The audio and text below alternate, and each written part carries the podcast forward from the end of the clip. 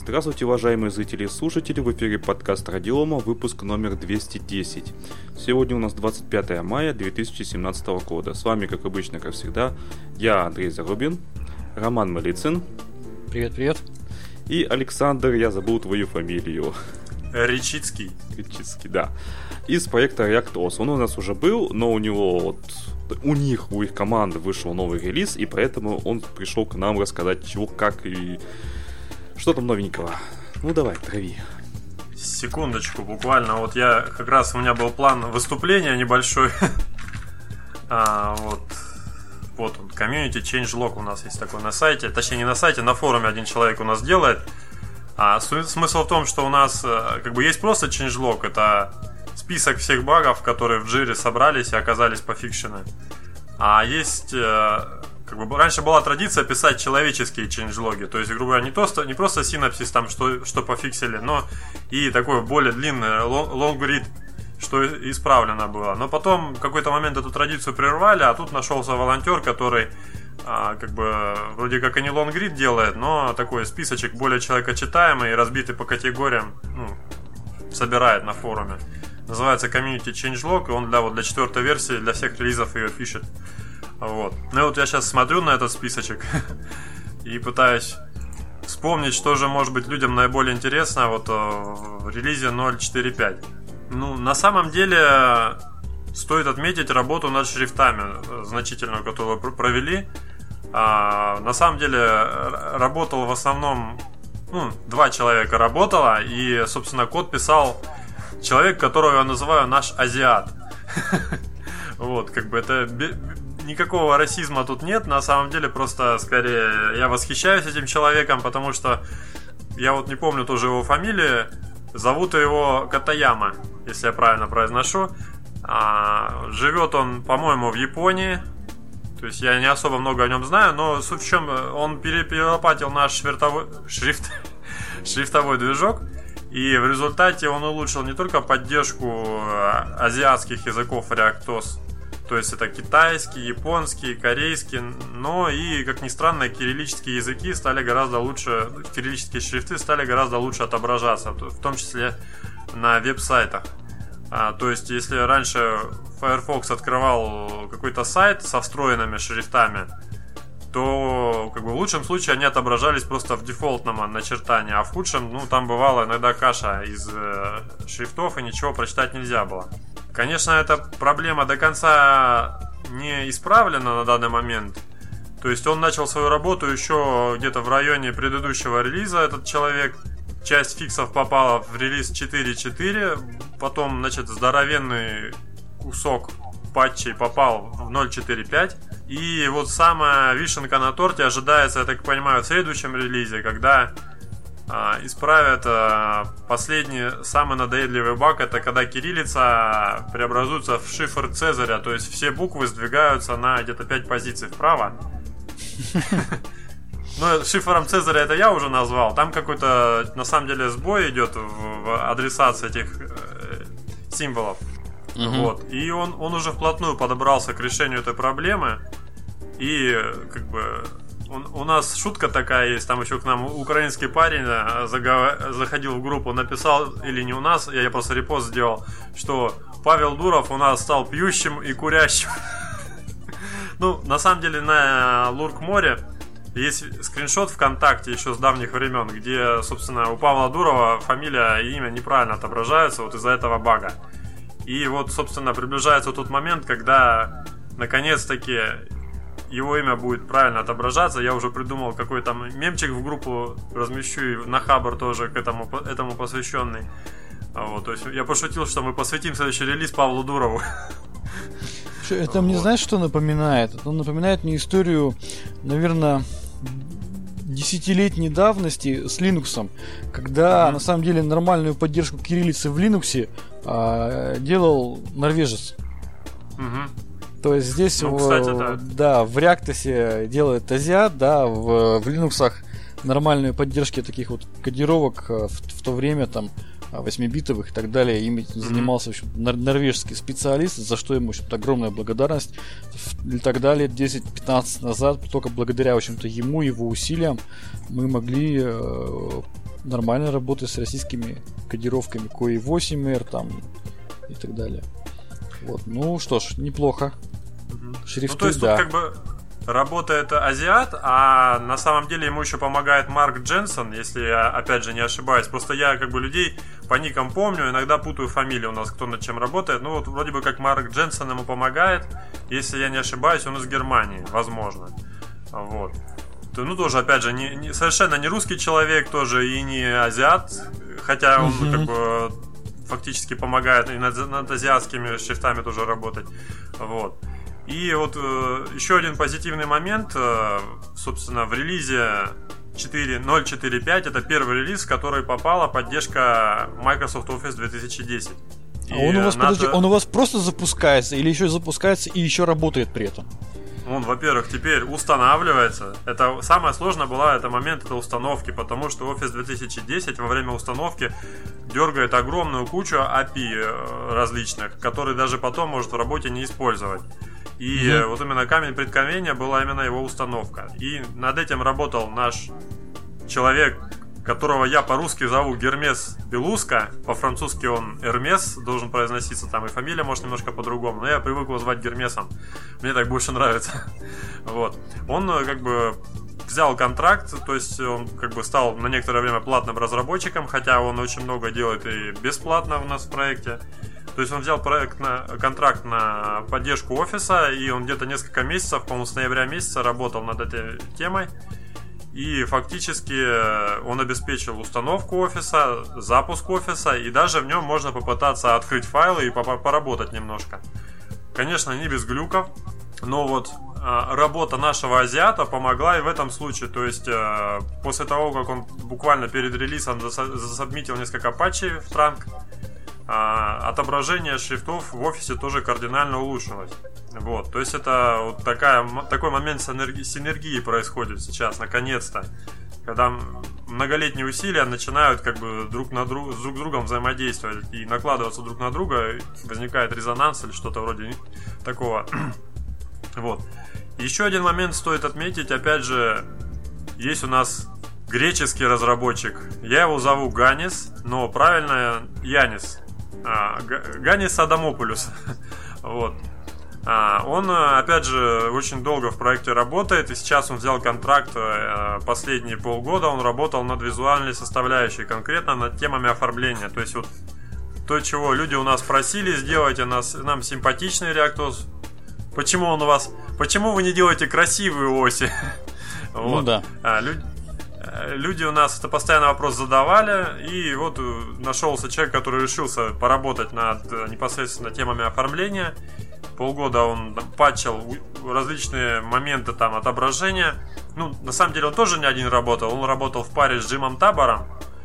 Джим Табор, как бы, он в целом различные глюки, там, допустим, с Z-ордером, то есть порядок наложения окон друг на друга правил, различные э, контролы исправлял, а вот Ганис, он э, сосредоточился над отображением элементов э, операционной системы визуальных при включенной, включенном сервисе тем оформления. И в результате, хотя темы оформления у нас работали, ну не знаю, может быть года три, и они даже стали чуть лучше работать, когда появился новый Explorer, новая версия Explorer, но все равно они отображались достаточно ужасно, по моему мнению. И вот за последние три месяца он так достаточно хорошо их причесал, что э, графических глюков осталось практически, ну, совсем очень мало. И сейчас можно уже применять, допустим, тему оформления сложные, или тема оформления от официального Windows, и ReactOS практически очень сложно отличить уже на внешний вид от э, Windows XP. И его можно даже хорошо замаскировать под Vista там и под а, даже восьмерку. Ну, как бы базовую тему оформления включить, как будто бы от восьмерки. Ну, то есть э, он стал гораздо более приятно выглядеть и можно применять сторонние темы уже многие. И буквально эта работа тоже продолжится, и мы в 0.4.6 0.4.6 мы ожидаем, что как бы это его работа подойдет к логическому завершению, и реально уже любую тему оформления можно будет поставить, и она будет отображаться точно так же, как вот в XP. С Наконец-то, наконец-то можно с ней работать, потому что есть нормальные темы. Ну да, кому просто не все люди, как бы, конечно, темами пользуются, но те, которые пользуются, смогут ну, уже а делать, что обои захотят. Обои-то у вас не скучные, да?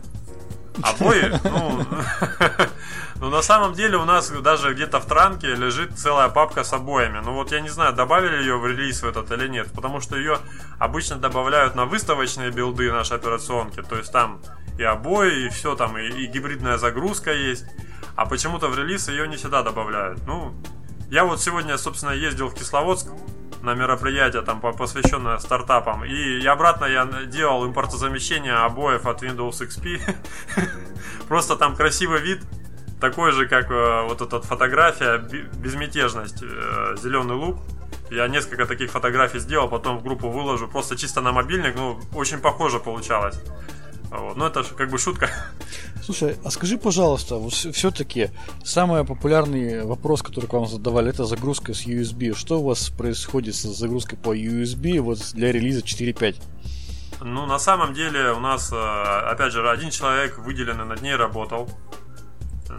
И он работал усердно, и результаты работы его есть. Но, к сожалению, пока мы не и стали интегрировать это, как бы, его наработки в транк.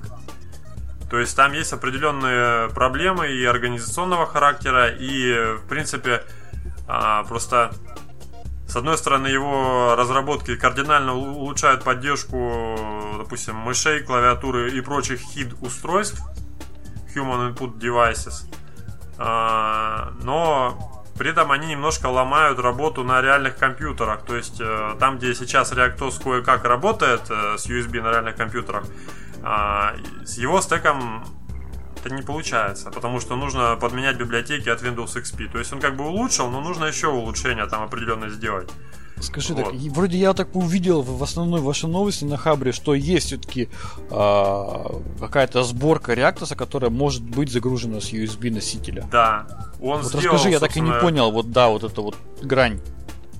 Ну, просто этого человека зовут Вадим Галянт, он там сайтик свой поднял, он сделал кастомную сборку, то есть мы ее не стали публиковать на своем сайте, но опять же потому, что мы сайте, на сайте мы публикуем то, только то, что сами скомпилировали а, через нашу официальную билд-систему, а он сделал ну, кастомную сборку со своими библиотеками и добавил еще там инструкцию, как добавить туда, если хочется на реальном железе экспериментировать, как туда добавить некоторые файлы из XP, ну чисто для эксперимента, скажем так. Вот. И вот эта сборка, она загружается, он демонстрировал видео, как она загружается на реальных компьютерах. То есть, э, кроме того, что она загружается на реальных компьютерах, на ней э, э, практически любая клавиатура, любая мышь, чего у нас раньше такого на самом деле не было, работает ну, идеально. То есть э, на Хабре лежит ссылка на эту страничку, где можно это скачать и проэкспериментировать. Ну, как бы это не первый случай, когда есть к официальным билдам еще какие-то дополнительные тестовые сборки. Я выкладывал раньше еще по другим темам, скажем так. То есть желающие, кому важно USB, могут зайти, скачать и проверить.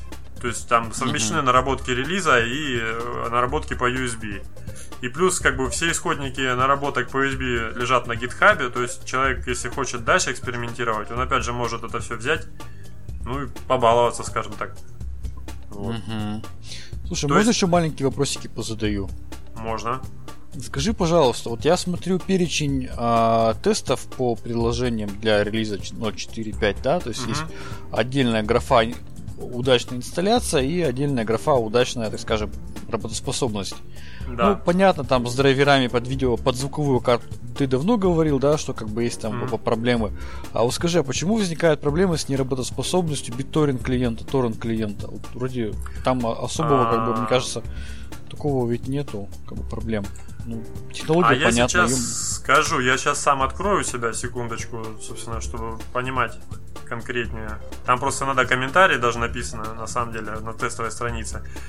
Один э, из торрент клиентов, Deluge, насколько, если я правильно произношу, такой, да. там капелька он не работает. Ну да, вот он, он, он используется как сам по себе клиент, и еще его библиотеку многие приложения используют. Вот. А, в нем проблема заключается в том, что он использует а, вот, Redistributable, так называемые библиотеки для Visual C 2008, если я не ошибаюсь. Я правильно uh-huh, говорю? Uh-huh. Вот. И вот конкретно с этими библиотеками у нас небольшая проблема есть. Они не всегда, как бы, как это правильно называется, оттачатся, то есть подключаются к э, приложению, которое запускается с их использованием.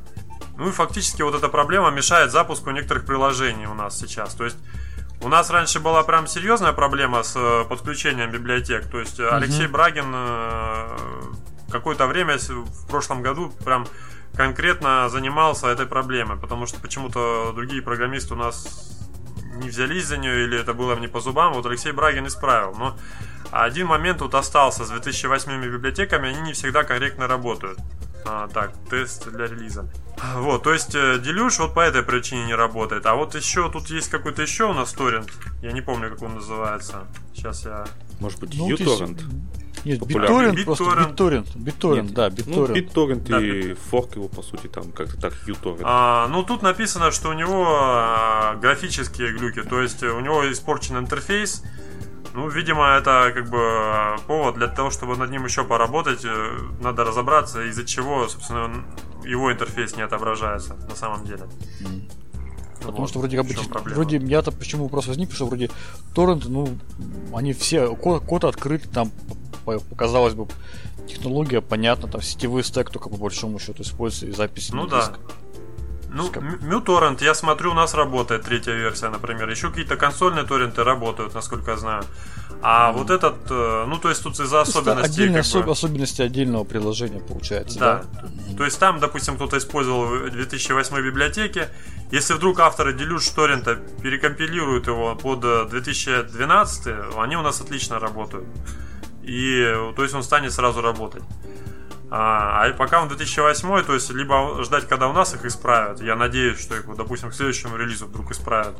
Так. Слушай, да, а вот интересно, а вот все-таки вот тоже такой вопрос.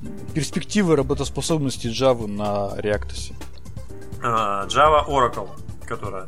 Ну, наверное, у вас, у вас есть Java Runtime Environment. JRE, седьмая вот. версия, видимо, скорее всего. Ну, послед, последний раз, когда я тестировал, у нас и седьмая, и восьмая версия непосредственно рантайма работали, и приложения, которые э, должны ее использовать, тоже запускались. То есть, по сути, тут нужно просто брать конкретное какое-то Java приложение и смотреть. Mm-hmm. Просто они же разные API дергают в этом Java рантайме. И какой-то mm-hmm. конкретный API может крашиться. То есть тут уже вопрос просто конкретных приложений. Насколько они тяжелые, насколько Потому много да. API используют. Запуск Java приложения открывает, на самом деле, большой, э, так скажем, такой э, пласт совместимости с разными приложениями. Очень много у нас софта работает, написан на Java. Если Java поддерживается, это уже как бы хорошая тема. Ну да, то есть уже, уже порядка год или даже два Java у нас работает. Просто вопрос, э, насколько сильно ее протестировали. То есть это опять же просьба к людям. Люди, тестируйте ваше Java приложение и присылайте нам баг-репорты. Вот, если вы баг-репортами, особенно качественными баг-репортами, вы очень серьезно помогаете проекту и позволяете ему серьезно улучшаться на самом деле. Угу. Это все, что касается Java. В принципе, могу на любые другие вопросы ответить, э, которые связаны с релизом там или с чем-то еще. Да, вот ты говоришь, вот сейчас вот офис 2010 начинается вот поддержка, там ля-ля, поля, а он как бы уже много лет не продается. Ну, он не продается. Но, но так, может у многих быть, людей... стоит поработать на 2016 Ну, во-первых, очень многих людей остались на него лицензии. У очень многих людей. Особенно у кого-то были бесплатные, типа студенческих, там, людей закупленных университетов. Знаем эти бесплатные лицензии. Пиратка называется. Не-не-не, реально бесплатные лицензии были получены. То есть, ну, через TechNet, допустим, или BizSpark и DreamSpark. То есть, люди легально их получали, на самом деле. Даже у меня есть лицензии из BizSpark и из DreamSpark, на самом деле. Вот. А, ну, пиратку, опять же, тоже никто не отменяет. То есть я, я не, не, не за пиратку, просто, ну, я не смогу людей заставить отказаться от пиратки, только сказав, люди, не используйте пиратку, это плохо. Вот. А, то есть, во-первых, 2010 офис это офис крайне популярный. Это как вот у, Microsoft с операционками бывает. Одна операционка классно зашла, а другая никак. Ну, как вот Vista и, семерка, допустим, XP. Вот то и офисы также, вот 13 например, офис, он был очень такой, как и седьмой, весьма скандальный, люди, людям не нравились новые изменения в интерфейсе, поэтому многие осели на 2010. Вот. Кроме того, 2010 он как сам по себе, как программа, отличный бенчмарк. То есть, если мы его улучшаем, мы параллельно улучшаем еще работу десятков других программ, по сути. То есть, mm-hmm. он как тестовый случай у нас. Для работы более новых офисов требуется поддержка API новых Windows, то есть NT 6.0 на самом деле, или Vista Plus, как мы его называем. А, в этом направлении работа ведется, но пока еще очень много нужно сделать. То есть у нас, во-первых, если мы переходим всю операционку, нам нужно будет перевести на Vista Plus API, то нам нужно будет сделать обратную совместимость э, с NT API и XP API, вот этими э, старыми версиями, так сказать, NT 5.1, 5.2. Mm-hmm. Чтобы это работало, нужна служба обратной совместимости, вот как вкладка, допустим, есть в, во всех виндах. Вот над ней непосредственно, опять же, насколько я знаю, Марк, Марк Дженсен работает над, над этими слоями совместимости. Как только он их закончит, мы начнем, наверное, переход на NT 6.0 API. Вот. До этого времени, к сожалению, пока невозможно переходить на более новый API. Ну, в принципе, пока это не так страшно на самом деле. Тем более, что есть, опять же, другие аналоги офисов, э, LibreOffice, там, которые кстати, у нас тоже стал гораздо лучше работать. У нас сделали э, фикс. Я, правда, не помню, попал он в релиз или нет, но в транке он точно есть. Раньше он, последний LibreOffice, очень долго загружался. Там было условие гонки где-то находилось uh-huh, в загрузчике. Uh-huh его убрали, и он теперь моментально запускается, там как бы некоторые другие баги обнаружились, но подожди, он уже работает. А вот я вот в этой табличке смотрю, вот по этой табличке, которая у вас указана, да, угу. а, тесты, а, как раз таки написано, что практически единственным ну, э, текстовым редактором, ну, как бы скажем, текстовым процессором, который нормально работает, это AbiWord, причем до версии 3.0. То есть у вас а, поддерживается версия 2.9.4. AbiWord, mm. а по LibreOffice 5.3 указано, что он а, угу. запуск без результата. Ну, суть в том, что у нас предыдущие LibreOffice работают, то есть э, просто по каким-то причинам их не стали добавлять в эту таблицу, но если mm посмотреть предыдущие релизы, то там есть LibreOffice и третий, и четвертый, и они, mm как бы уже давно известно, что они работают в ReactOS. А, ну понятно, то есть вот. Э, LibreOffice можно старых версий использовать, и AbiWord да. до версии да. 3.0, который да. там, где полностью а, кстати, перелопатили интерфейс. Третьего версии, третьей версии просто, по-моему, нет вообще для этого, ну, для Win32 версии. Они Там, только да, Linux сделали. У, у них почему-то, да, у них и даже во многих дистрибутивах до сих пор, по-моему, еще не появился AbiWord 3. А, мне не совсем понятно почему, но как-то там странно разработка идет этого проекта. Ну да, ну, кстати, я смотрел линуксовые скриншоты, весьма у них, по-моему, мне красивым показалось приложение. И странно, что нет виндовой версии. Вот. Что-то я еще ну, такое да. хотел сказать. А, вот, по поводу того, как релиз восприняли. Я же это новость запостил на Хабре, допустим. На лор зашел. Вот, на OpenNet без меня запостили, там э, есть люди, которые следят.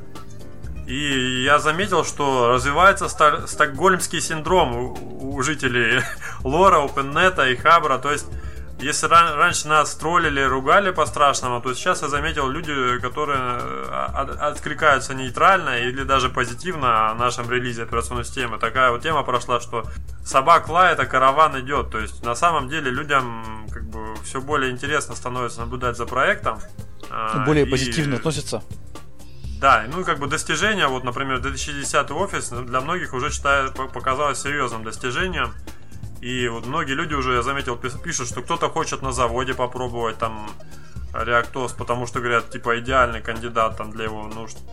Кто-то там еще где-то хочет его попробовать. То есть я думаю, что вот может быть еще пару релизов, и реально уже начнется вот это такое партизанское внедрение реактоса там то, то здесь, то там, там, допустим, в каких-то нишевых местах, но я надеюсь на это на самом деле. На заводе. А потом придет админ и всем ставит. Не, ну просто есть такие места, где, ну, фактически уже все равно оборудование осталось без поддержки, и, ну, приходится людям изгаляться, то есть, и, и стандартное решение уже кое-как работает, ну, то есть, хуже уже не будет, а, а вдруг с реактосом будет лучше, на самом деле, вот о чем речь.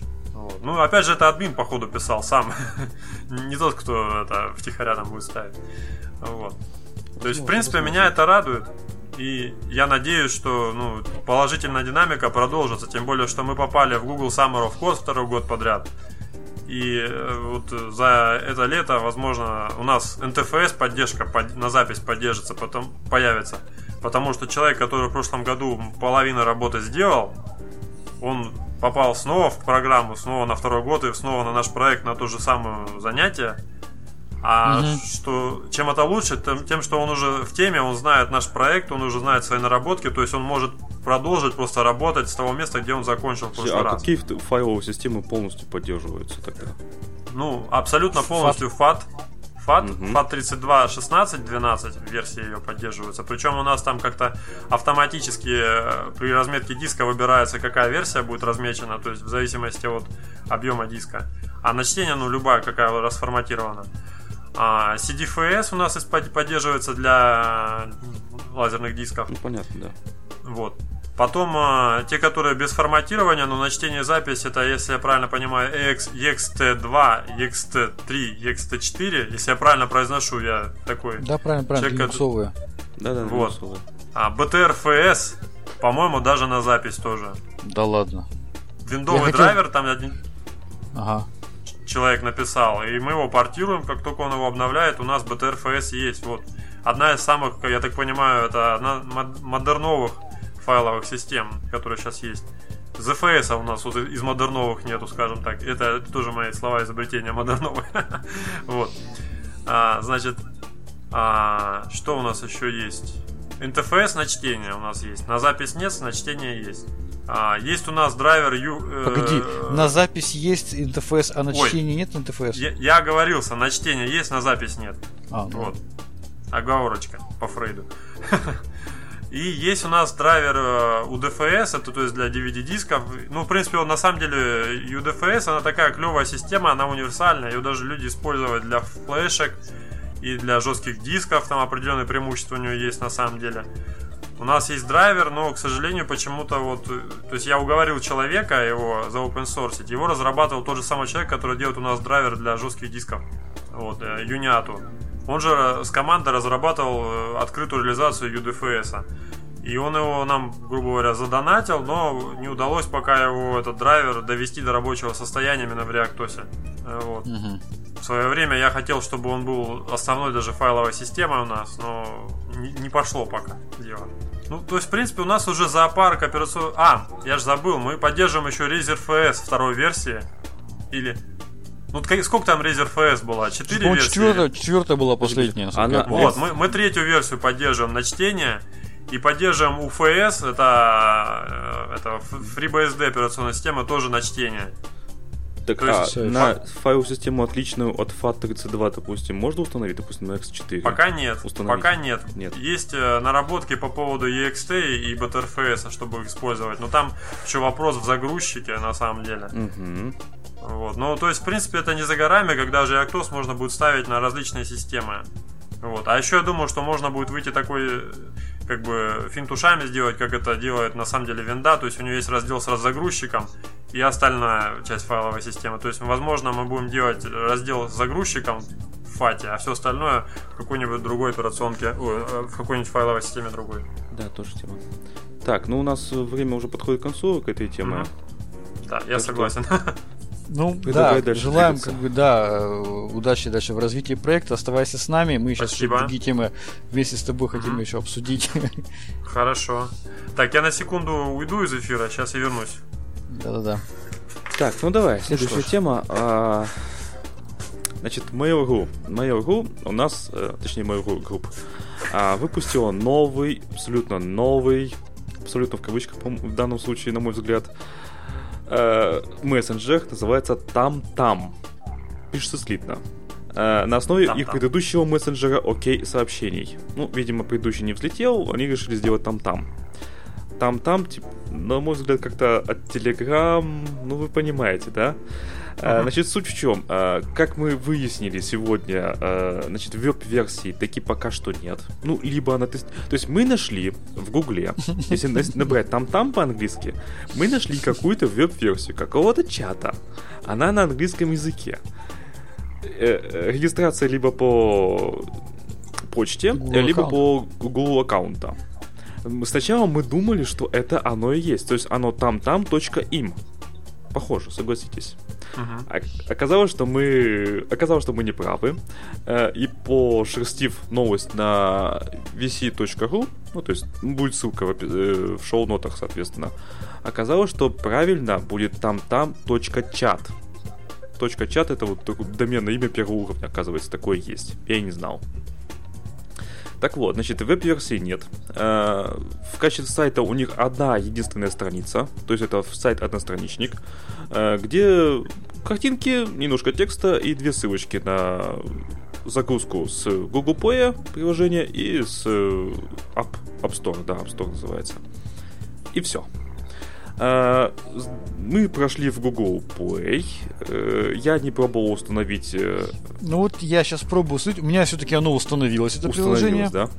Да, там, значит, вот своеобразная система регистрации, то есть там нужно сначала зарегистрироваться, причем ты регистрируешься через почту, то есть должен указать свой e-mail, ты должен указать пароль. На почту должен, до, должно выйти подтверждение прийти. Ну, я вот минут пять назад я запросил ну, регистрацию, и вот уже как 5 минут прошло, и пока я письма подтверждения не вижу. То есть совершенно Оно странная... у тебя в спаме, все нормально. Нет, совершенно странная ситуация, потому что сейчас, по-моему, все мессенджеры, которые, э, ну, с которыми мы привыкли работать, они делают автоматическое подтверждение через там смс-ку, там, да, допустим, привязываются к телефону. Ну, вообще, и, да, э... удивительно. Учитывая, что э, приложение пока что исключительно для телефонов, то, наверное, ну, должна да. быть привязка к номеру телефона. Тем более, что у нас есть следующая тема. Ну, это пока да. что. Потом, ну, чуть-чуть. Ну, да, то есть, как бы, я, честно говоря, вот за 5 минут работая, так скажем, с этим приложением, я не смог даже в него залогиниться. Потому что... Я, я тебе объясню вещи. почему. Потому что ты привык, допустим, к сложным каким-то проектам, нормальным проектам, а тут тебе предлагают э, одноклассников, там, по сути. Поэтому ты не осилил. Я понимаю У тебя мозг в другую сторону повернут, понимаешь? Что, так он не присылает мне э, подтверждение на почту а, логина и пароля. Ладно, давайте не дальше. не зарегистрироваться, подожди. А, а. Я хочу Нет, не по этой теме, по этой теме, естественно. А, ну ну. Вот, э, значит, далее. Э, есть скриншоты, там в новости есть, вы можете их посмотреть. И первая мысль, когда на них смотришь, Телеграм. Вот, вот вылитый Телеграм.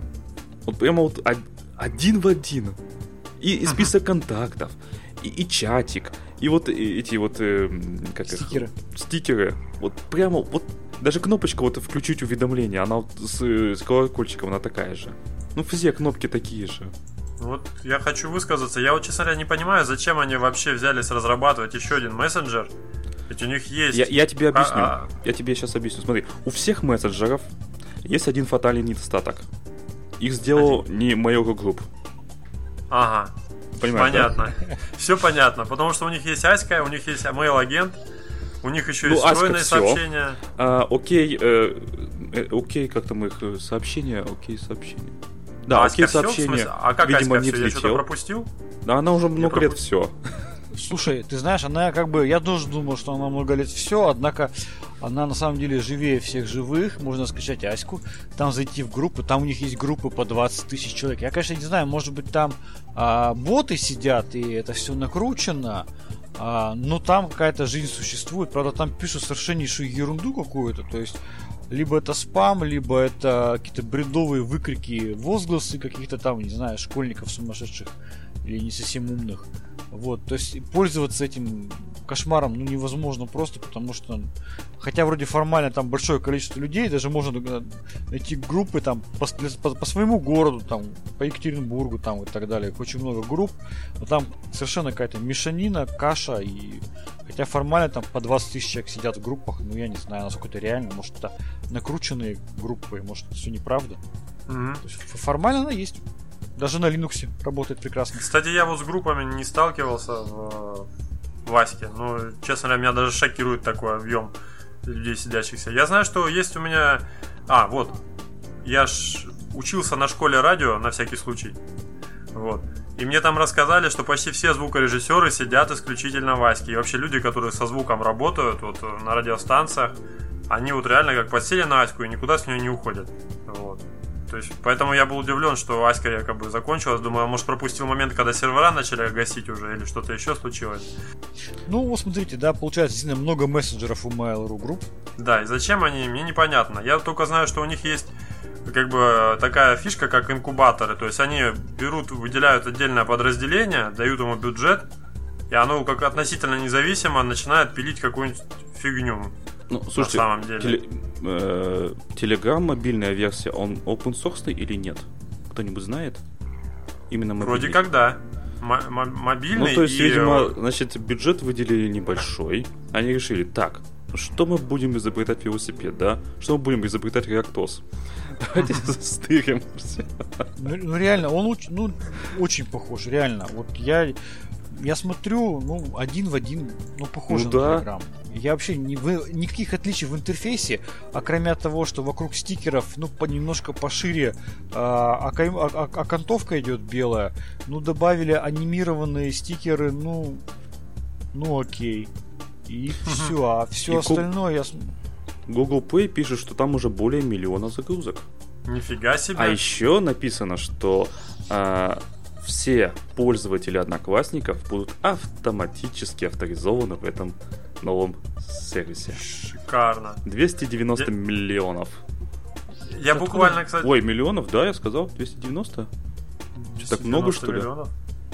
Ну, они, да, как много такую так? цифру, да, они пишут такую цифру, да. Но я а откуда столько? Подождите. Я, конечно, все понимаю, но откуда? Нет, может, я, подождите, я ошибся, наверное, да? Ну, у Фейсбука миллиард уже, второй миллиард идет уже. Ну, Фейсбук понятно, но он англоязычный, он по всему миру и все такое. Ну, а тут домохозяек 290 миллионов. Ну, страны русскоязычного населения всего 300 миллионов.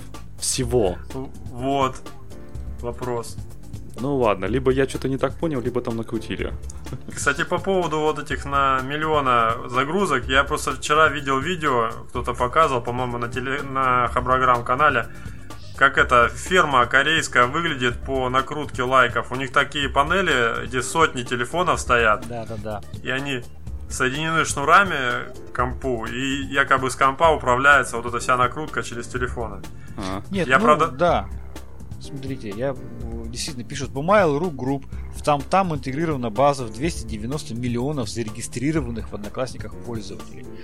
может быть, это те, кто когда-то хотя бы в жизни регистрировались, я не знаю, хотя бы один раз. Не ну, знаю. Да, вот на коммерсанте я вижу. Да, я, я на коммерсанте вижу эту цифру. 290 э, миллионов зарегистрированных в Одноклассниках пользователей. А хотите еще Но... больше коварства? Давайте. Давайте. А, значит, все пользователи выпущ... э, приложения OK сообщения, то есть предыдущего их э, мессенджера, э, которые установлены на мобильное устройство, получат обновление к этому мессенджеру, которое установит там-там на их устройство вместо этого с- с- мессенджера. А? Как вам? О, как.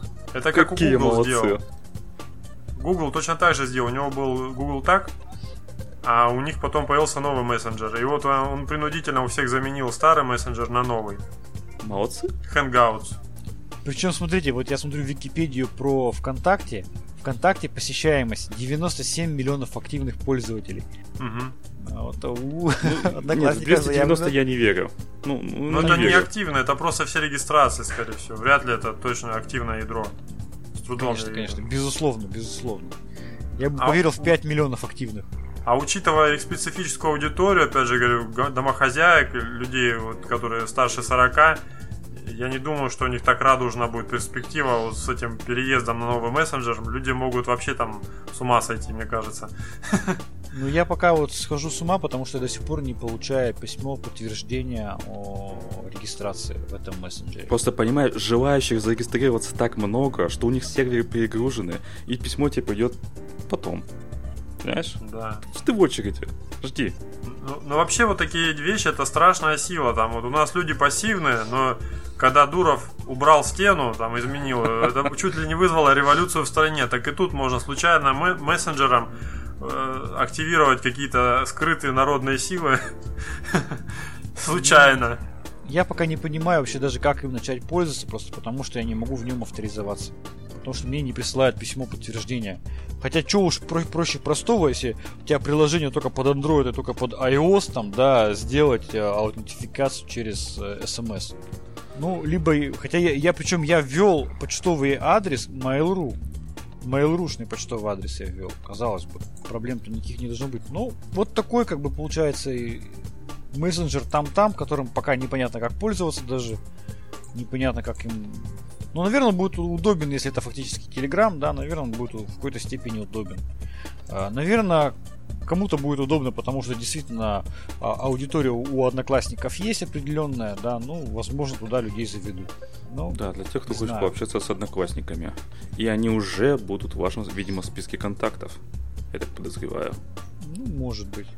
Может быть. То есть а, определенным говоря, людям это будет удобно.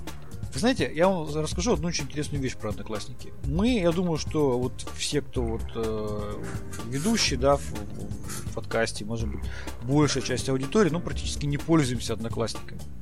Сергей вообще оттуда выпилился. Да, то есть как бы для нас это такая очень странная социальная сеть, которая, ну, кажется, зачем она вообще нужна. Но а, у меня есть знакомые блогеры, крупные блогеры, у которых посещаемость там несколько миллионов человек в месяц, они говорят, самый большой трафик им дают одноклассники. Трафик имеется в виду по количеству репостов, по количеству заходов на их ресурсы и а так а, далее. А что у них за темы? Какие-то, ну, такие общечеловеческие, ну, общем, скажем общий, так? Общий, общечеловеческие, да. Ага. А, обычные, это не айтишные. А, как ни странно, видимо, вот эта вот аудитория, она очень активно делится там очень интересный интерфейс с точки зрения вот именно вот расшаривания да, а, да. новостей и так далее. И по факту люди говорят, что если мы хотим раскручивать свой проект какой-то, его очень хорошо делать в Одноклассниках. Просто почему просто голоса, до 40% аудитории, у меня по, по замерам, если я правильно помню, дают именно Одноклассники. Вот, ну вот такая странная история. Я как бы с этой, после этого я немножко поменял к ним свое отношение. Почему так, не знаю. Я, Они там... я за, забил выкладывать Артему в Одноклассниках. Вот забил. То есть не, не взлетело. Ну, не то чтобы не взлетело, я не знаю, как там отслеживать. Я, ну, понимаешь, я тупо выкладывал аудио, как э, во ВКонтакте. Естественно, ни там, ни там счетчиков нет. Поэтому как все отслеживать, я там нужно постом выкладывать и следить за ну, постом. Да, да, но как бы понимаешь, я за то, чтобы сделать максимально легко пользователю легко нажать кнопку воспроизвести и сложнее нажать э, к ссылку, перейти там это самое и уже там воспроизвести. Понимаешь? Угу. То есть вот моя такая философия. В Одноклассниках просто они сделали, что круто, это вот э, все инструменты для вирусного распространения. То есть ты нажал кому-то класс, у тебя все друзья увидели, что ты нажал класс. Ты сделал репост, тем более все увидели. То есть это как похоже немножко на Facebook, только еще более явно на самом деле. Поэтому там, если вот тематически пересекается информация с аудиторией, то она прям реально расходи, расходится очень быстро. То есть это всякие шутки, юморы и э, житейские темы, там, и как покушать вкусно, там, вот это все хорошо расходится в одноклассниках. Ну да, Дело вот я читаю, вот, как раз читаю вот этого блогера, вот он пишет, по итогу имеем одноклассники с минимальным количеством френдов и минимальным числом размещений дают максимальный трафик. Вот так вот здорово. Может, мы зря, я зря забил на одноклассников? Что-то я начинаю задумываться. Камбэк нужно сделать. А, Александр, а Реактоста как там в одноклассниках-то как? А? Честно говоря, я забил его выкладывать в одноклассники. Вот, ну, я да. пару видео туда выкладывал. И как? Тестовых. Там, там есть э, счетчик просмотров? Ну, я, честно говоря, я сам не активный пользователь одноклассников. Я иногда туда захожу, вот. Я пробовал заэкспериментировать, чисто запись одну завирусить, но она что-то не поперла, и другая не поперла. Вот. Ну и, и фиг с ними я решил. Вот. То есть мы делали замеры как? Мы делали замеры через этот, как сказать, Яндексовский, Яндекс Метрику. Через Яндекс Метрику. То есть это по данным Яндекс Метрики, откуда пошли заходы. То есть вот так выяснили, что очень много заходов через Одноклассники. Там общеполитические посты, общеполитическая тематика, она достаточно быстро и легко расходится вот в этой аудитории. То есть там, если ты там статью с Хабра там запустишь о том, как какой-то там софт писать, возможно, не очень пойдет. А общеполитическая тематика, там, котики, шикарно. Нормально ты приплел политику и котиков, да? Да, одна, одна и та же. Потому что у нас в, в котиках и в политике разбираются все. А, точно. Ладно, давайте дальше двигаться, мы застряли как-то. Давай. А, давай эту ты тему да, Роман. значит, в продолжение э, темы с мессенджерами, в продолжение темы о том, что до сих пор не могут получить подтверждение по почте, а, в Госдуму внесен законопроект об обязательной идентификации пользователей мессенджеров. А, значит, тема вызвала достаточно большое обсуждение в Рунете, в интернете в целом. Значит, идея в том, что в законопроекте, а, идея в том, что идентификация пользователей сети интернет должна осуществляться оператором связи с использованием абонентского номера. То есть получается, что мессенджеры, если такой законопроект будет принят в, в качестве закона, то есть они должны будут идентифицировать пользователей по номеру сотового телефона. А фактически, по-моему, сейчас все мессенджеры, кроме Тамтама, это делают. Как ни странно. Да, вот. Наверное, может быть, Там-Там тоже когда-нибудь будет использовать аутентификацию через э, ну, привязку к абонентскому номеру. А, высказывались разные предположения, кому это может быть необходимо. Кто-то говорил с точки зрения безопасности, это да, необходимо.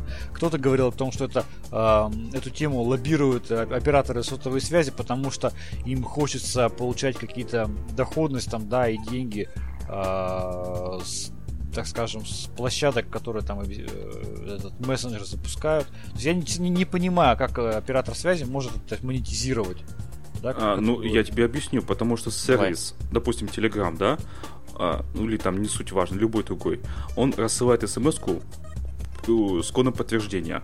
Ты же не думаешь, что это бесплатно для сервиса? Слушай, ну это, это же... Это покупается мало. пакет, это услуга покупается. Да. А, И она, ну, скорее да, всего, наверное. стоит там нехилых денег. Возможно, Учитывая, да. для ВКонтакта, я... допустим, это наверняка там миллионы будет стоить.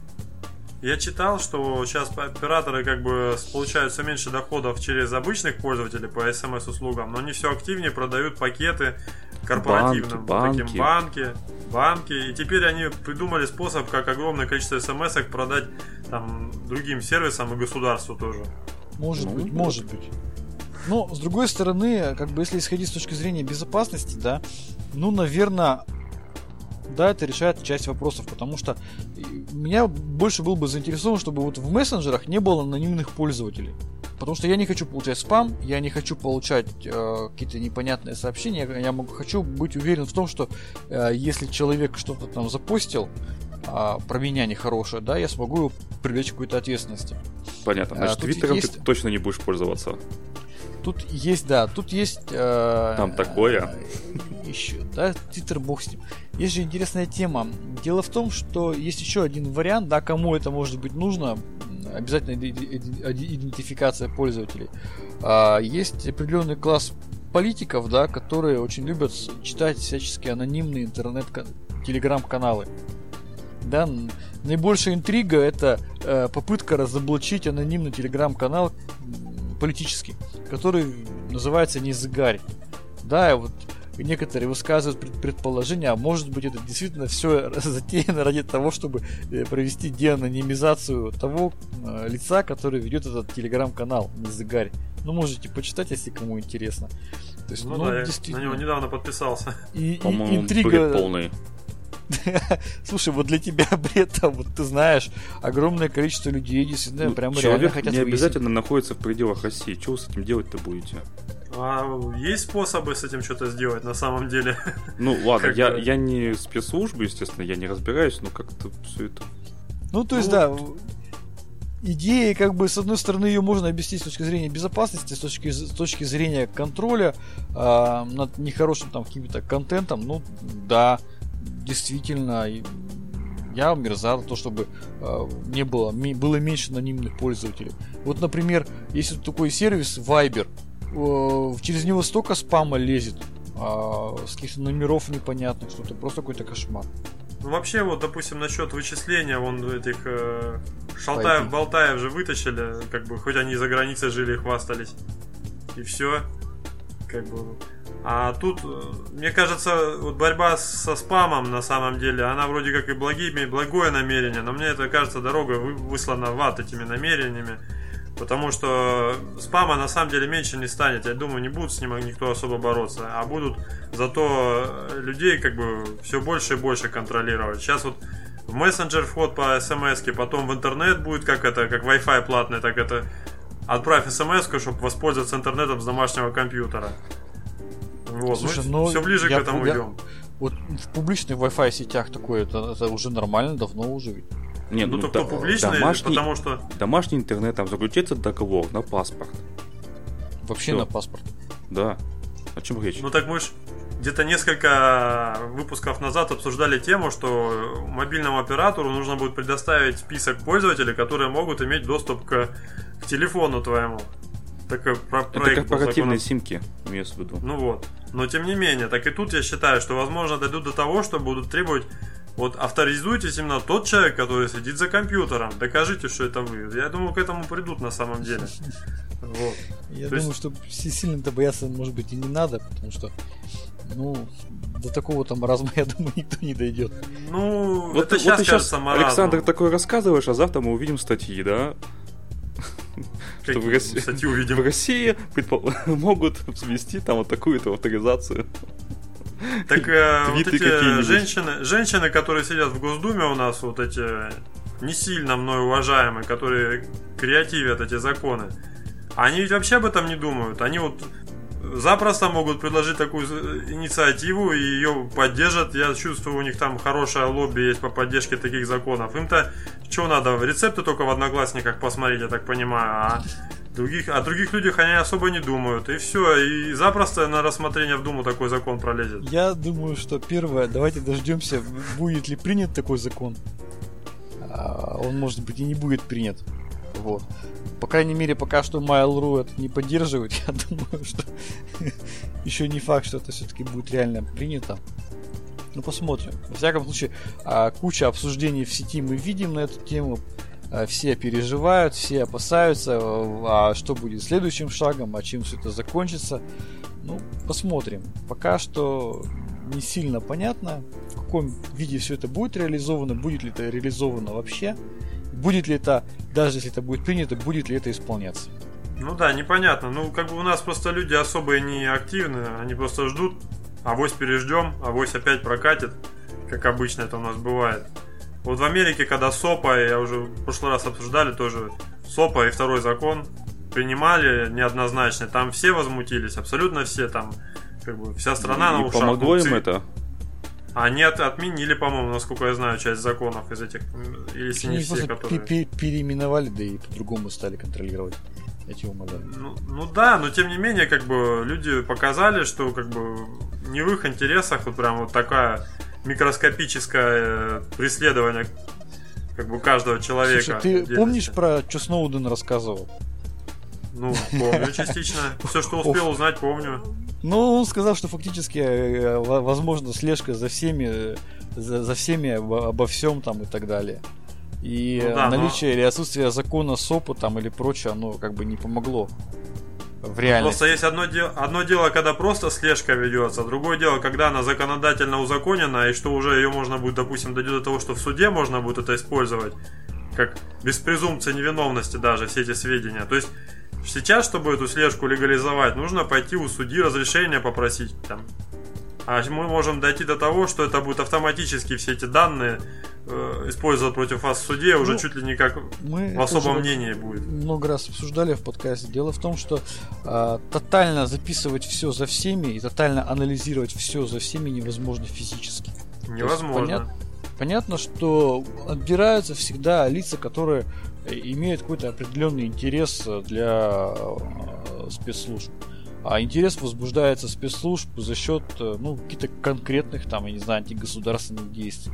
А сейчас у спецслужб стоит одна задача, как отфильтровать и убрать вот этот ненужный шум информационный и оставить только там 5-10 террористов текущих, да, которые действительно реально что-то могут сделать.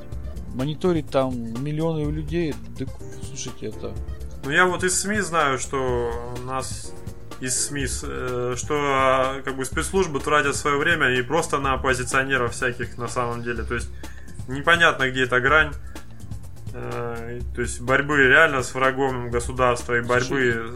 Тут как бы я не хочу углубляться в политику, но на самом ну, деле да. большая часть наших оппозиционеров финансируется государством а, и, и просто для того, чтобы им была возможность какого-то отвода пара и все. Поэтому э, мысли о том, что мы тут реальные оппозиционеры, ну, если мы начнем реально копать, то мы убедимся, что они финансируются из одного кармана. То есть, если хочешь контролировать ситуацию, возглавь ее, да, и... Ну, тут я, я бы не согласился, но это не тема этого подкаста, на самом деле. Поэтому да, я, я, я воздержусь. дальше двигаться.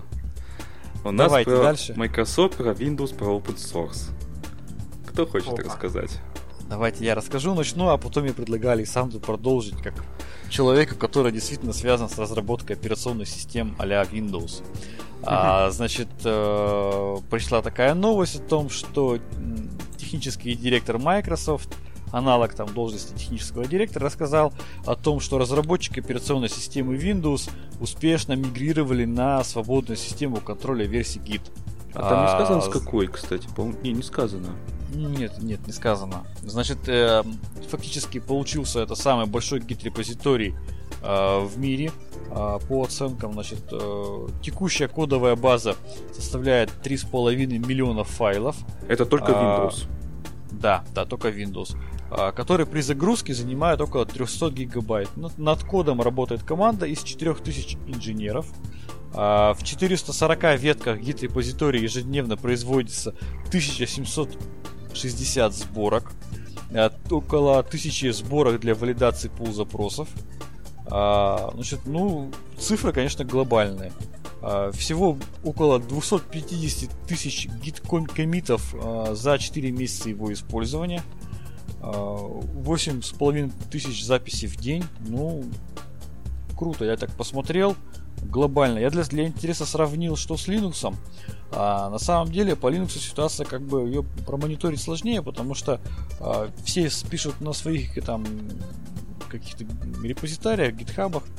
А, если мы возьмем чисто ядро Linux, я примерно посчитал, то в ядро Linux в месяц, вот я смотрел апрель, ну примерно около 4-5 тысяч комитов идет в месяц.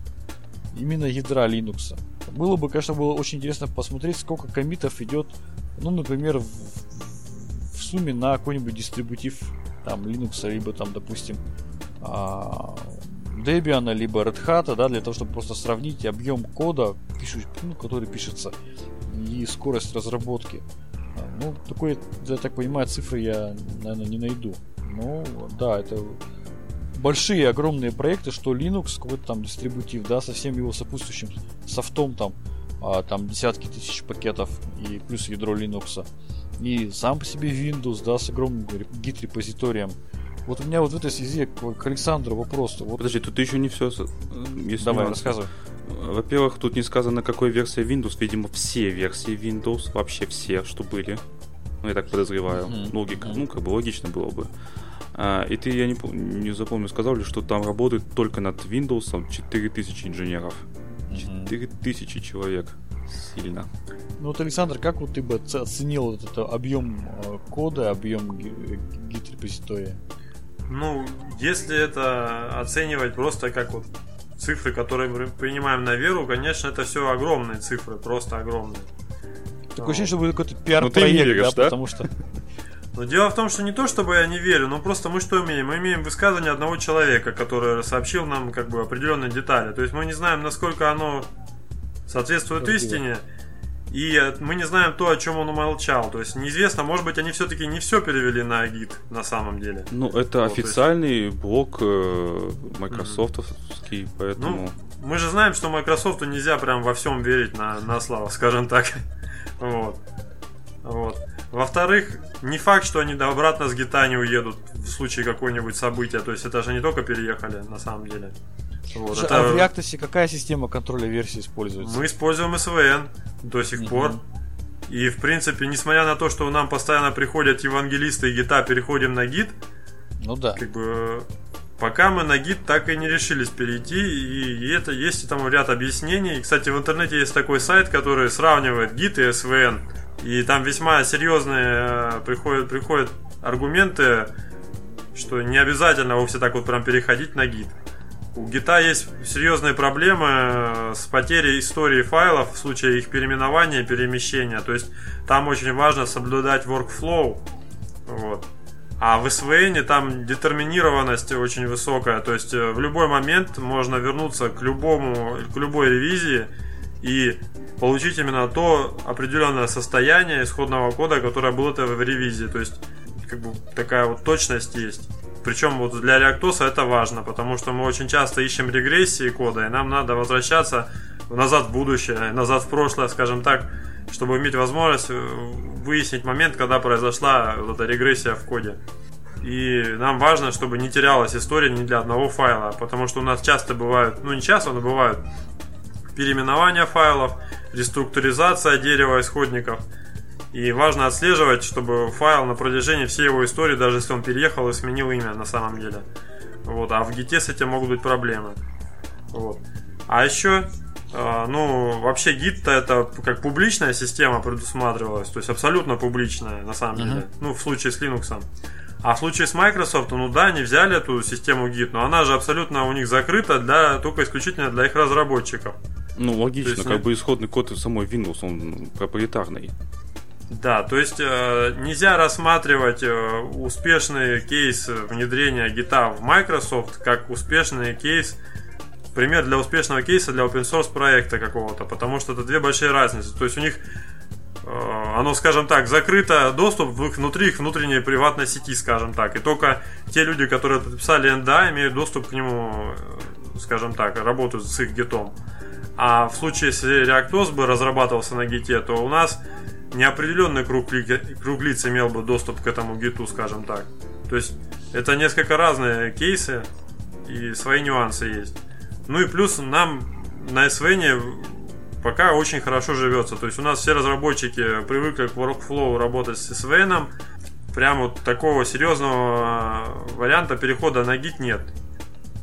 Скажем так. Ну, у нас есть... Смотрите, да, говори, говори. У нас есть зеркало, договорю, у нас есть зеркало на гите для тех, кто хочет разрабатывать через гит. У нас они могут брать код с гита, э, работать с ним со своими зеркальными репозиториями, но потом все равно приходится через патч это отправлять в SVN. Угу. Вот так вот. Ну, я как раз вот в подтверждение твоих слов о том, что, наверное, может быть, они не все перевели.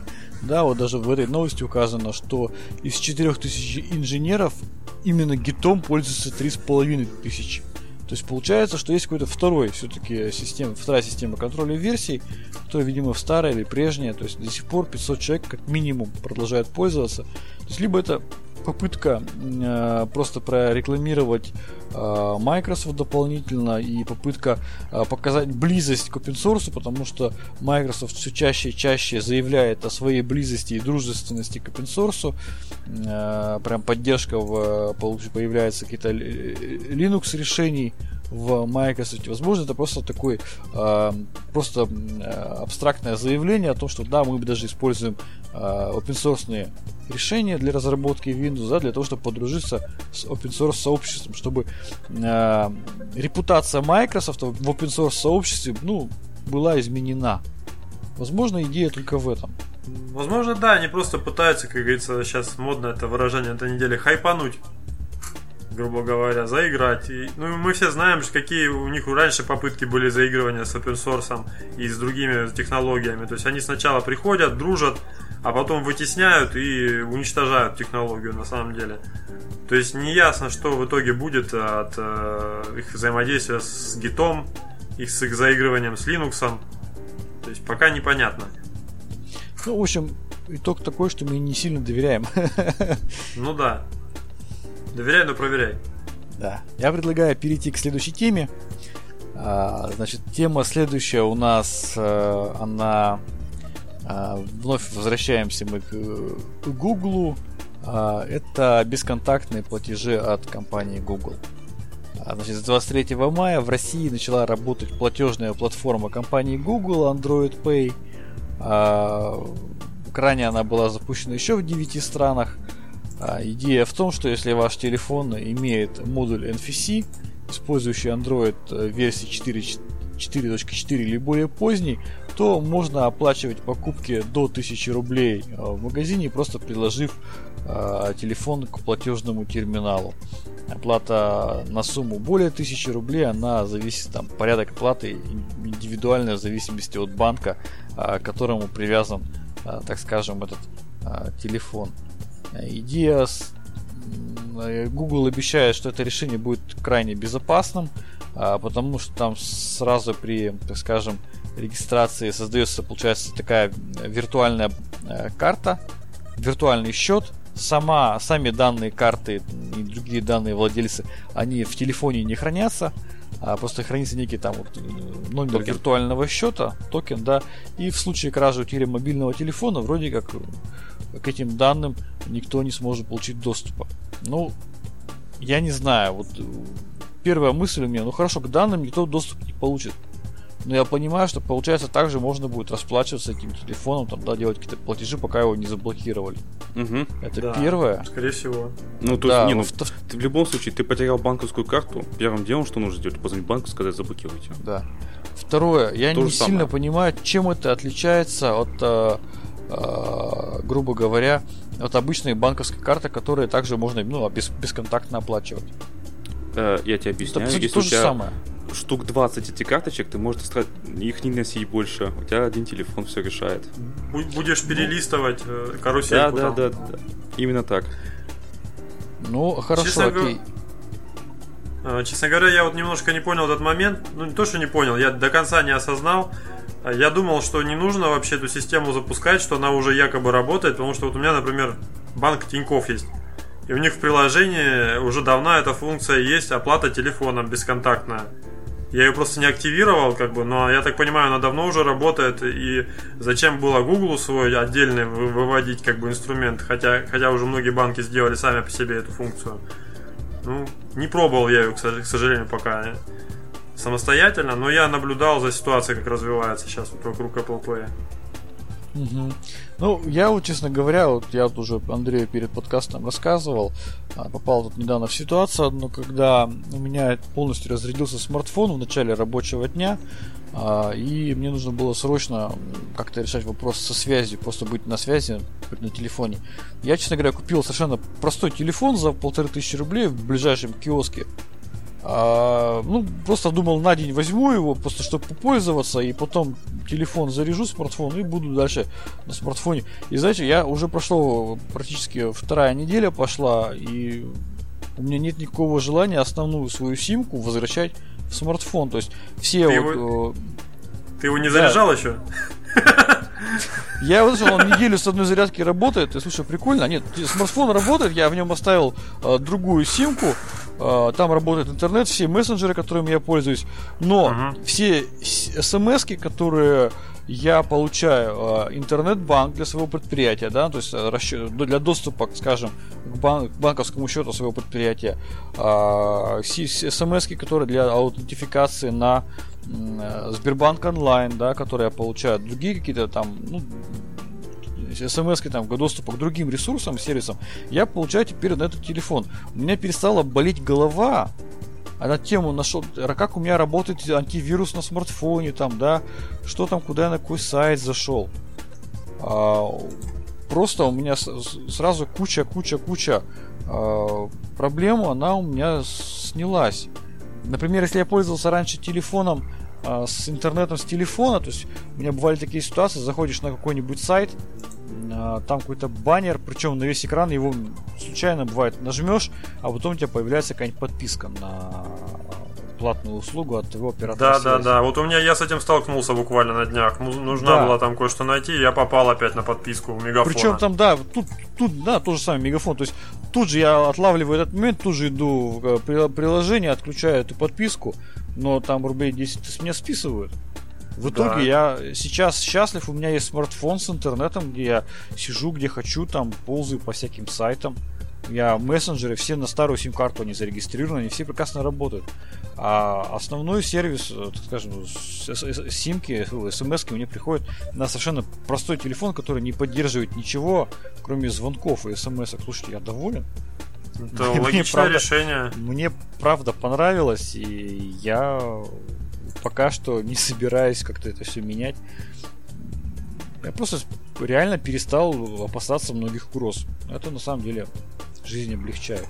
Так что рекомендую, кому это действительно важно, посмотреть, попробовать. Потому что если у тебя есть э, смартфон, да еще на который ты получаешь смс для доступа к банковскому счету своего предприятия, ну это самом деле немножко может быть да.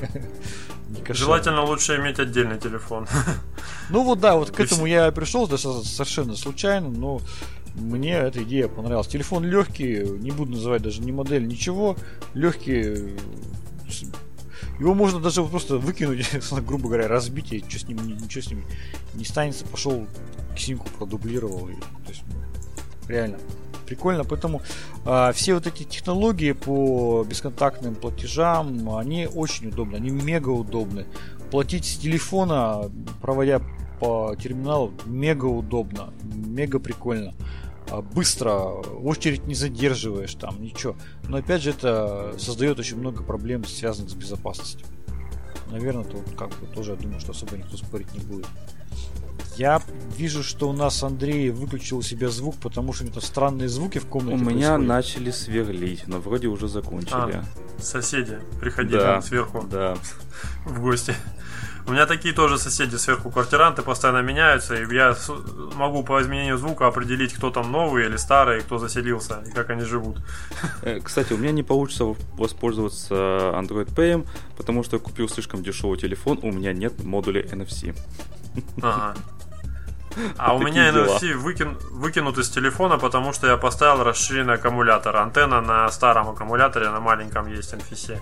У Samsung так mm-hmm. сделано. Слушай, у нас в чате, кстати, вопросик задали. А вот вопросик-то я не понял про Reactos. Попросим уточнить. Спрашивают, почему с Linux лучше не будет, а именно с Reactos. И, честно говоря, я не а понял. Вот я тоже а, не это, совсем это, понимаю. Это про заводы, когда шло, ты хотел, говорил, что там можем заменить на заводе, там вот, что пошла тема вот эта. А, ну так просто, очень просто ответ. Очень часто бывает оборудование с драйвером только под Windows. Или программа, которая совместима только с Windows и очень жестко привязана к винде, что даже в ванне она там еле-еле ну, работает. Есть на самом деле такая проблема. Я столкнулся с ней для э, медицинского оборудования медицинское оборудование сверхсложное, которое стоит там миллионы-миллионы рублей. Оно заточено на какую-нибудь конкретную версию там условного Windows XP. Угу. Э, переписывание драйверов э, разработчики, это у меня по конкретному там, стоматологическое оборудование, э, наши российские пользователи, так скажем, этого железа попросили разработчика переписать драйвер под Linux. Им сказали, не проблема, 700 тысяч долларов, именно такая цифра прозвучала. 700 тысяч долларов, и мы перепишем ваш драйвер под Linux. Они сказали, да, ну, наверное, нет. За 700 тысяч долларов мы можем ReactOS разработать, скажем так, полностью. Ну, Почти. да. Вот, поэтому... А они только один драйвер перепишут. Понятная, в общем-то, здесь сфера применения. А, вот, возможно, это действительно будет а, осмысленно. Я предлагаю перейти к нашей последней теме. Тема у нас она выведена в хардкор а именно, что в России предложили ввести ответственность производителей программного обеспечения за уязвимости. Значит, а, заместитель секретаря Совета Безопасности Олег Храмов э, сказал, что производители а, в компьютерных программах оборудования должны отвечать за наличие уязвимости в их продукции. И устранение уязвимости обязано стать первостепенной задачей производителя.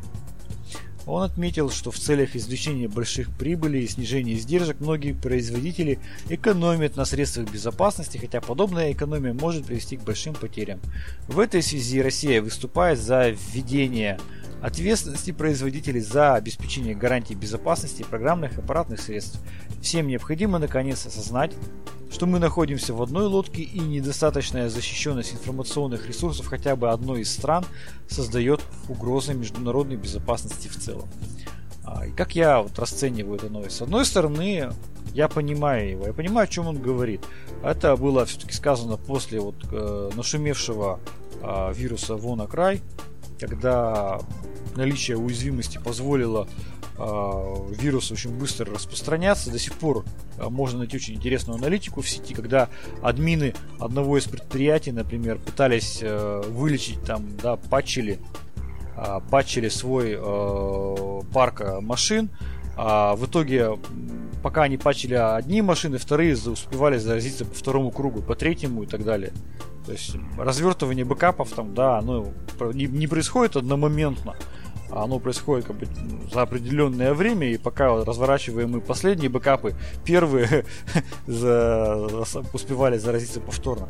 Всего около миллиарда рублей, миллиарда долларов якобы был подсчитан ущерб от вируса WannaCry. Да, наверное, понятно, что да, хотелось бы каким-то образом привлечь внимание разработчиков э, программного обеспечения вот к безопасности, да, там, и э, к скорейшему закрытию уязвимости. С другой стороны, мы все прекрасно понимаем, что не существует программного обеспечения без ошибок, особенно крупного, большого. А вводить ответственность за это, ну, я просто расскажу немножко с другой стороны. Я расскажу с точки зрения юридической. юридической. А, есть такое понятие, как а, ну, суд. Понятно, мы все сталкиваемся с судом, там, да, есть судьи. Вот не, нельзя официально э, привлечь судью к ответственности за ошибку в приговоре. А врача можно. А вот судью нельзя. Почему? Потому что э, если судья э, принял решение, зачастую там ситуация очень спорная. Если судья принял решение, а потом оказалось, что его приговор отменили, то его нельзя привлечь к ответственности. Когда я ну, спрашивал, а почему нельзя судью привлечь к ответственности, вот, как бы мне расскажите логику у тех, кто вот участвовал в составлении законов там, и так далее, наши юристы там знаменитые. Они говорят очень просто. Тогда ни один судья не станет выносить приговор. Если он понимает, что э, при, наличие какой-то ошибки его автоматически влечет э, для него ответственность. Да, он просто будет максимально затягивать и не будет выносить никакого решения. Ну, потому что сложно принять решение. Его и так сложно бывает принять решение. А тут еще ты еще можешь там сесть, грубо говоря, в тюрьму там за неправильное Ну да, если принять неправильное решение, человек, допустим, сядет пожизненно или вообще смертная казнь, то за это что нужно? Ну, стажать тоже на долгий срок, допустим. Вот, поэтому для того, чтобы создать ситуацию, когда все-таки решения хоть какие-то, но принимаются, да, отменили ответственность судей. Я думаю, что здесь логично, может быть, применить это и правило к разработчикам ПО, потому что если нам будет известно, что если в нашем ПО будет выявлена уязвимость, мы еще сто раз подумаем, разрабатывать его или нет. Вот хотелось бы высказаться. Вот по поводу судей добавлю. Во-первых, я немножко знаю, как работает арбитражный суд. У них, значит, ну и вообще любой суд, у них, конечно, судей никто не пытается прям привлекать ответственности к ошибкам в решении. Смысл в том, что можно всегда подать в апелляцию, в следующую инстанцию и пересмотреть решение, по сути. Вот почему, какой механизм предусмотрен. То есть всегда решение можно пересмотреть. А во-вторых, насколько я знаю, если судьи начинают прям вот серьезно косячить, то у них есть коллеги, которые собираются. Ну и в принципе за большое количество ошибок э, судьи могут как бы поставить ну, и на вид. коллегия, да. Да, да, да. И вплоть до того, чтобы ну, предложить ему уйти в отставку, скажем так. Об этом я слышал. Вот. А по поводу, вот, э, собственно, самой ситуации с уязвимостями. Я в Фейсбуке у себя высказался на эту тему сразу, как только пошла эпидемия вон край, еще задолго до того, как вот товарищ предложил э, ответственность ввести. Я вот хочу сказать, что корпорация Microsoft, она монополист на рынке. Она создала экосистему, в которой могут распространяться вирусы. А вообще у программного обеспечения есть жизненный цикл. Нам вот во всех университетах это рассказывают. Это вот проектирование, разработка, вывод на рынок, поддержка на рынке и э, завершение жизненного цикла, вывод с рынка. А что делает Microsoft? Она, естественно, все фазы делает, кроме последней. Она не делает именно такого как бы graceful, я не знаю точного перевода э, на русский язык этой фразы, вывода с рынка операционной системы. То есть по сути, она должна была обеспечить, чтобы люди действительно, вот они завершили поддержку Windows XP. Они должны были обеспечить этих людей, чтобы они все ушли с этой операционной системы. Ну, а они что сделали? Они говорят, покупайте у нас новый Windows, семерку, восьмерку, десятку, а она поддерживается. Купите у нас кирпич, скажем так, чтобы у вас вирусы не сожрали. А XP мы прекращаем поддержку. Но, по сути-то, люди немногие не смогли уйти с XP и не захотели покупать снова Windows. Фактически, а, до 20% компьютеров в мире сейчас работает под XP. Она оказалась наиболее уязвима к, а, так сказать, к этой заразе и стала ядром распространения этого вируса. То есть я предлагаю что? Чтобы ответственность была определенная, но не уголовная, там, скажем так, а чтобы компания, если она монополист, она заработала экстра прибыли и, соответственно, она несла экстра ответственность за свои устаревшие операционные системы. То есть она продолжала Что выпускать... такое экстра прибыль? Ты сможешь это определить? Ну, она сверхприбыль заработала, я Что бы так сказал. Сверхприбыль? Они скажут, нет, а, нам, это... нам еле хватает на зарплату программистов. Ты, ты вообще знаешь, сколько 4 программистов тысяч человек в США получает зарплату? Вот еле-еле хватает. И, и на кофе булочками им. Все, больше денег не остается. Я считаю, что то дело не программисты, зарабатывают а стейкхолдеры Microsoft. Вот в чем дело на самом-то деле. Вот. У них большая и она реально огромные деньги зарабатывает. Они, они нервы убивают на этой работе. Им нужны э, деньги на психоаналитиков. Не-не-не, я просто не договорил, я мысль свою хотел сказать, что нужно обязать монополиста, именно тот, чье ПО занимает долю там 70% ПО, 90% ПО, поддерживать, именно не полностью поддержку оказывать старым операционным системам, но выпускать обновления безопасности до тех пор, пока доля этих операционных систем сама не упадет до нуля, либо делать какие-то программы, чтобы люди э, именно уходили с этих операционных систем. Слушай, ну была же попытка вот Microsoft насильно всех пересадить на Windows 10. Ты же помнишь, какой был, а, какая была волна недовольства пользователей, когда их фактически принудительно заставляли пересаживаться на Windows 10? Так, в том-то и дело, что принудительная пересадка была. И э, такая из-под тяжка тоже, тоже не дело. Ну, как бы, я считаю, можно другие подходы найти к пересадке людей. Вот. И обновление безопасности, именно безопасности, в принципе, для ключевых угроз тоже можно выпускать на самом деле. Вот, а, ведь выходит же для Windows XP post-ready 2009 обновления до сих пор. До 2019 года они будут выходить. А они сказали, что они будут выходить только для пост-рейди, а для обычных XP-шников людей не будут выходить. Ну, кстати, так к чести Microsoft было. надо сказать, что все-таки для Windows XP в итоге это обновление было выпущено.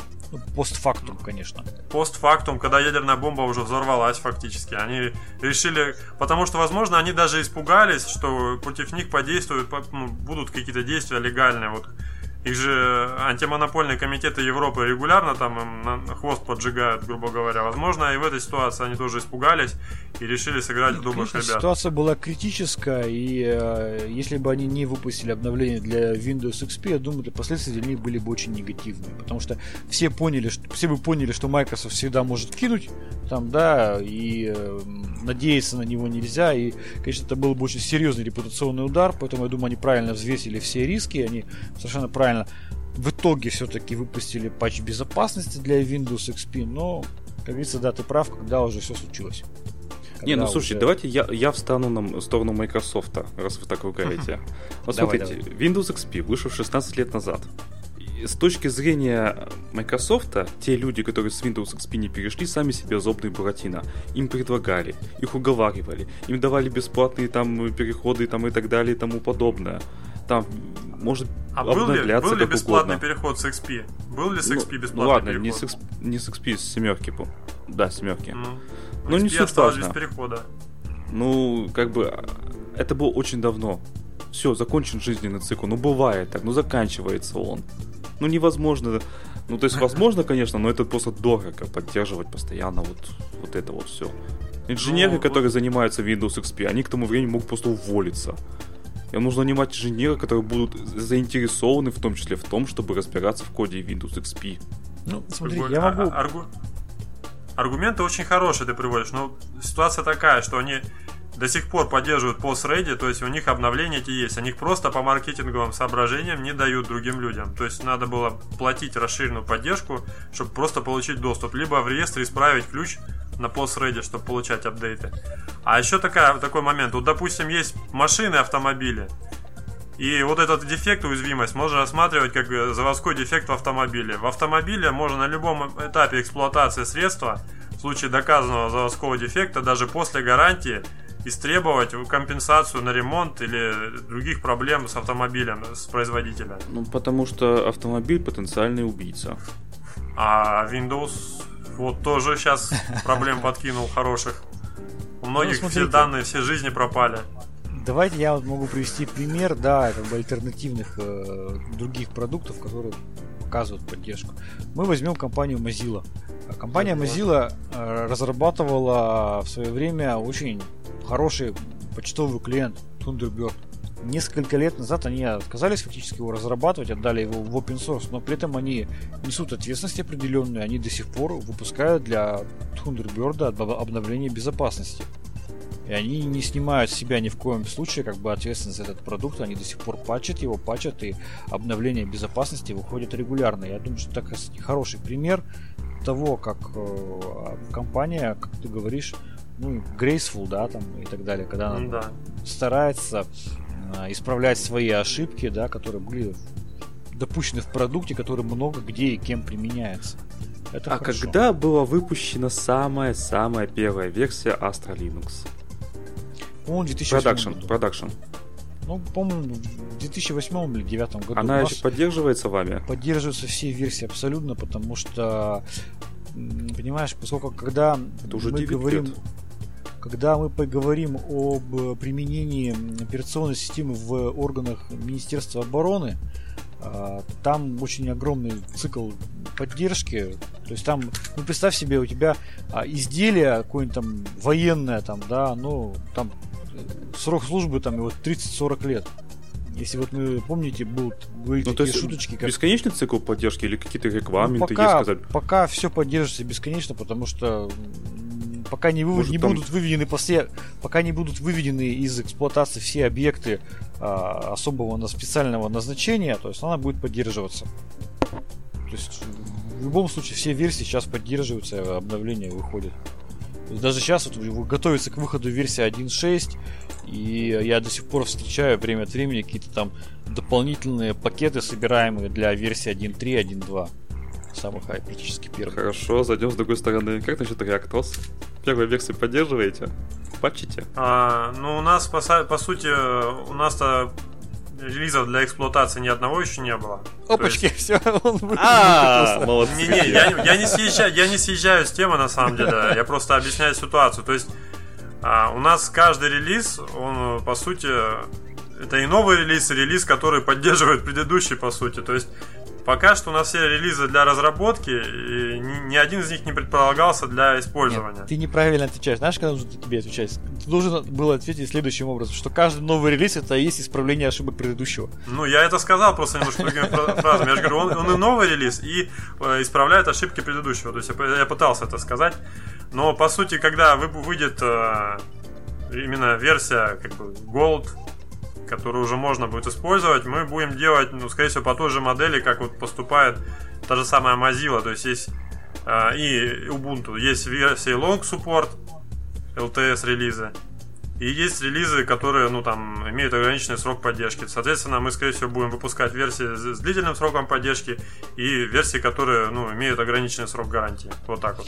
Ну, в любом случае, я считаю, что действительно проблема а, поддержки старых версий, она реальна, она существует. Это экономическая проблема. И а, я понимаю Microsoft с точки зрения экономики, эк- затрат, да, это все-таки бизнес. Да, нужно определяться, да, готовы ли мы поддерживать там вообще все ветки всех релизов там или нет. Здесь, как бы, я понимаю, с экономической точки зрения это не совсем корректно. Но с другой стороны, как правильно говорит Александр, если мы стали монополистами, а если мы стали монополистами, мы в итоге получаем повышенный уровень ответственности за ситуацию. Да. В данном случае, видимо, уже в меньшей степени начинают и должны в меньшей степени играть экономические законы, да, и уже, так скажем, законы, так скажем, ну, иного, иного плана, там, не знаю, дополнительная ответственность, грубо говоря. Наверное, в этом тоже есть своя логика. Тут же они просто в какой-то момент они наклепали этих версий различных Windows. То есть они заработали деньги, денег по-быстрому, продали много раз один и тот же продукт. Ну, не, не тот же, с разным цветом окон, скажем так. А потом наступает момент расплаты за содеянное, когда они начинают выходить из эксплуатации, а вдруг почему-то продукт не выходит из эксплуатации на самом деле. И по-честному было бы реально их поддерживать. А они вот, хотят тут денежки сэкономить. Ну, Никто же ну... не просит их поддерживать Windows Vista. Да. На самом Потому деле. Потому что никто, никто не, ей не пользуется. А вот XP у них хороша, хороша получилась, а вот им их это расстраивает. Потому что этот кусок говна никому не нужен. А, ты про Висту? Про Висту, про Висту. Да, потому что я же помню, как э, Windows 7 заходил, и все говорят, зачем нам Windows 7? Это были героические усилия Microsoft, да, чтобы объяснить всем, почему нужно уйти с э, XP там, да, и использовать Windows 7. Да, Реально да, да. XP-то... Ну, там э, людей можно было понять, потому что Windows XP одни системные требования, у Windows 7 совсем другие системные требования. Ну, а да. это значит покупку нового оборудования, однозначно, без вариантов. Ну и там были еще различные сомнительные условно ходы, там борьба с пиратством вроде HDCP, шифрования потоков да, и наверное. так далее, которые многим не нравились, пугали людей очень сильно. Да, поэтому тема как раз таки ответственности производителей ПО за уязвимость, она, а, ну, ее нельзя вот однозначно сказать, хорошо, это плохо, есть, она очень многогранная, я думаю, поэтому идет попытка вот Российской Федерации вынести эту тему вообще в целом на международное обсуждение. То есть, и ведь а, а, нет идеи взять и поставить там а, а, грубо говоря, уголовную ответственность внутри страны, там, да, или какую-то еще административную или э, гражданскую ответственность, экономическую, финансовую. А идет попытка России вынести эту тему для обсуждения для международного сообщества. Видимо, может быть, что-то там на уровне ООН, там, да, будет принято какое-то общее декларативное заявление, там, да, которое, может быть, потом будет в каких-то резолюциях, там, что-то еще будет более конкретизировано. Потому что действительно, когда мы говорим о в целом всем мире, да, и мы понимаем, что э, есть лидеры э, разработки ПО, э, когда это фактически стало жизненной необходимостью. У нас интернет стал да, предметом первой необходимости, по мнению ООН. Наверное, какие-то операционные системы станут тоже предметом первой необходимости. А, наверное, будет э, логично, если международное сообщество, в целом все страны, да, скажут, наверное, мы будем рекомендовать нашим ведущим разработчикам, наверное, как-то более ответственно относиться к, так скажем, устранению уязвимости в своем ПО.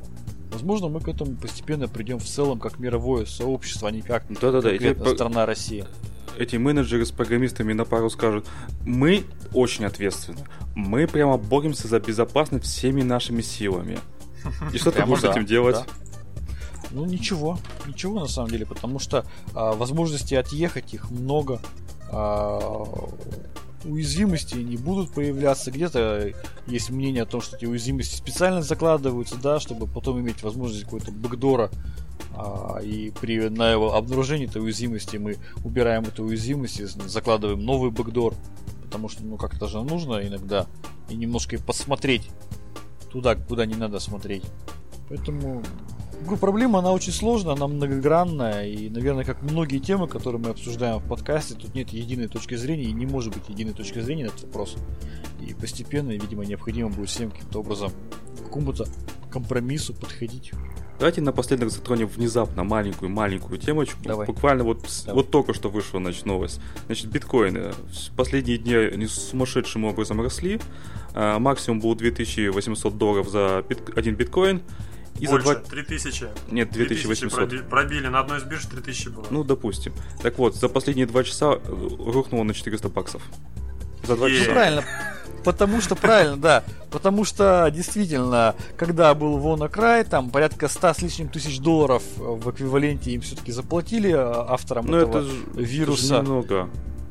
Это немного, учитывая, да, миллиардные убытки, но тем не менее, популярность была, потому что люди покупали биткоины, к ним резко возник интерес во всем мире, резко поднялся спрос. У меня вот вчера где-то в, э, господи, э, ВКонтакте или где-то я увидел новость, что э, сын одной из женщин попросил все деньги перевести в биткоины. Ну, его какие-то там карманы, там 10 тысяч рублей там или что-то еще. То есть вот буквально на днях. То есть я так mm-hmm. понимаю, что прикольно он прогорел вот, в, в моменте в определенном. Ну, это вопрос о том, почему я не верю в биткоины как в валюту. А тут еще такой момент есть, э, биржевой термин спред, так называемый. То есть это конкретно, как бы, э, так сказать, э, разница я сейчас точно не могу сказать. Я это знаю для себя, не могу сформулировать. Но суть в том, что а, цена на биткоин это не единственный момент, который э, важен в текущий момент. Еще важно, какое количество валюты в этот момент по этой цене готовы продать. То есть цена взлетела, но объемы торгов, возможно, не такие уж и большие были по сути. Вот. Ну да. Вообще в целом проблема биткоина. все проблема биткоина есть, как бы есть понятные проблемы у биткоина, потому что а, совершенно непонятно, как производить цену, как его оценивать, да, сколько он реально стоит. Если мы говорим о валюте какого- какого-то государства, да, то в целом а, можно сказать, что валюта этого государства привязана либо к какому-то золотому эквиваленту, да, если это государство заявляет, либо каким-то образом привязана, там, не знаю, к объему ВВП, там, да, или что-то еще. То есть в целом можно хоть как-то там сбалансировать и понять, сколько стоит эта валюта в зависимости от того, сколько там успешное государство там производит количество товаров там и так далее. С биткоином ситуация совершенно непонятная. Как его оценить? Сколько ре- реально стоит биткоин? Вычислить невозможно. По большому счету. Ну, Спрос и предложение в чистом виде. Появилась новая том, технология. Ну, как бы биткоин-то по сути не контролируемая никем валюта, но и становится поле... все больше пользователь пользуется. Я думаю, придет к тому, что это станет мировой валютой, и оценивать ее придется из... исходя из ВВП, собственно, планеты, на самом деле. Вот в чем дело. Может быть. Не станет. Государства ну, может быть, все я будут сопротивляться, как не знаю кто просто. Все. Поэтому Слушай, ты, ты читал фантастические книжки? Там знаешь, идет речь о чем? Галактические кредиты. Да, да, да. Конечно, читал. запросто. Слушай, ну, я возможно, была... будет. Возможно, будет как бы э, не, не, не ВВП всей планеты, допустим, будут равняться на ВВП, ВВП четверти планеты. Какая-нибудь константа возникнет там, связана с ВВП усредненным каким-нибудь там. Ну, найдут зависимость, я думаю, в принципе. Угу. А ВВП в какой валюте будут считать, не подскажешь? Изначально, наверное, в долларах или евро, а потом неизвестно, а потом... к чему придем. Угу, угу.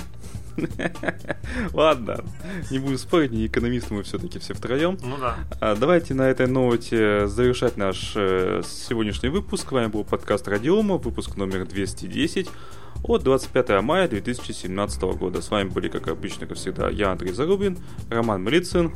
Пока-пока и Александр. Пока. Э, Все, всем пока.